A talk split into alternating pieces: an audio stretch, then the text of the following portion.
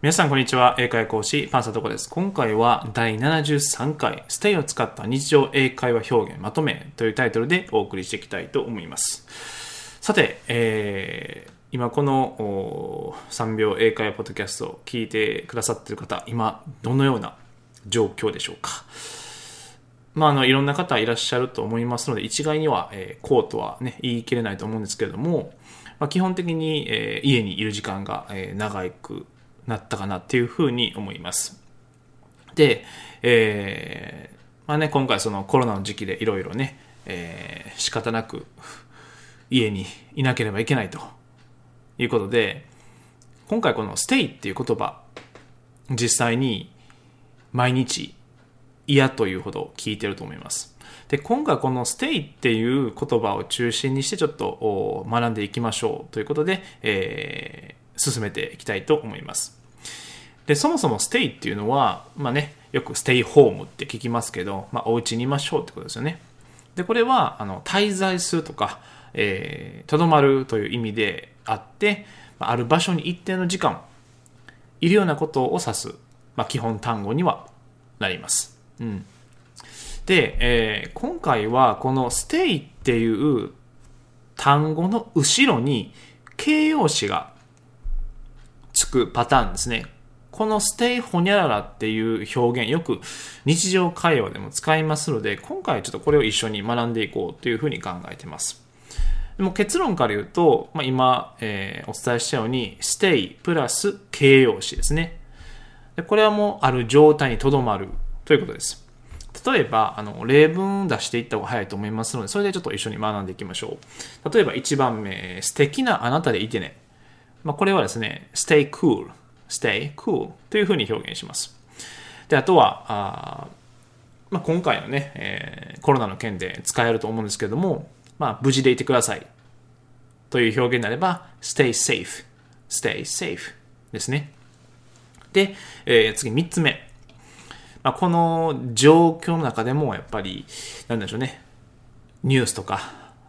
SNS とか、あいろんな情報が飛び交って、で、毎日コロナのね、ことのニュースで、えー、まあ気持ちもね、多分、沈んでる方もいらっしゃると思います。で、そういう時でも、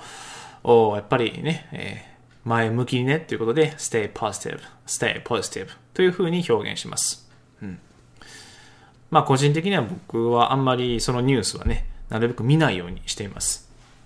まあちょっと前のね、えー、3秒英会話ポッドキャストでもお伝えしたと思うんですけども、まああまりどっぷり見すぎず、かといって、まあ、離れすぎずっていう、まあ、この距離感がちょっと難しいと思うんですけれども、えー、ちょっとね、気持ちの面で、感情の面で影響されない程度に、えー、距離感を保っていただいて、えー、いただければなというふうに思います。で、次は、落ち着いてですね。これは stay calm, stay calm ですね。で、次、集中し続けましょう。これも、えー、stay focused, stay focused というふうになります。で、あとはですね、このラジオとかでよく聞くと思うんですけど、あの、他の曲に変えないでくださいねとか、えー、ダイヤルはそのままみたいな表現で、stay tuned, stay tuned っていうふうに、えーラジオの、まあ、一区切りのところのね、最後として、そこのタイミングで、次コマーシャルに移る前に、stay tuned っていう風に、どこかで多分聞いたことあると思います。これが stay tuned ですね。その意味になります。で、次、えー、健康でいてくださいね。これは stay healthy ですね。stay healthy。で、えー、次は、静かにしておいてください。であれば、stay quiet。stay quiet。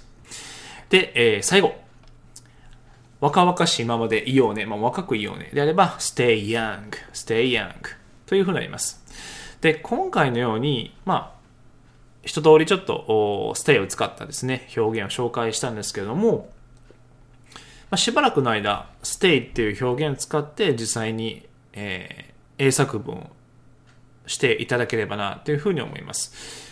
今回はもうすごくシンプルに stay から始まっても形容詞の言葉で終わるというふうにしてますけれども、えー、これが慣れてきたら次主語ですね、例えば、えー、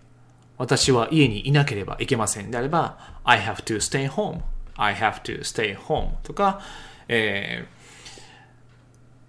あなたは、あ前向きになった方がいいです。であれば、You should stay positive, you should stay positive というふうに、どんどんとちょっと文章を長くしていってもらって、実際に自分が使いそうな、まあ、もしくは使いたい表現ですね、を組み立てていっていただければなというふうに思います。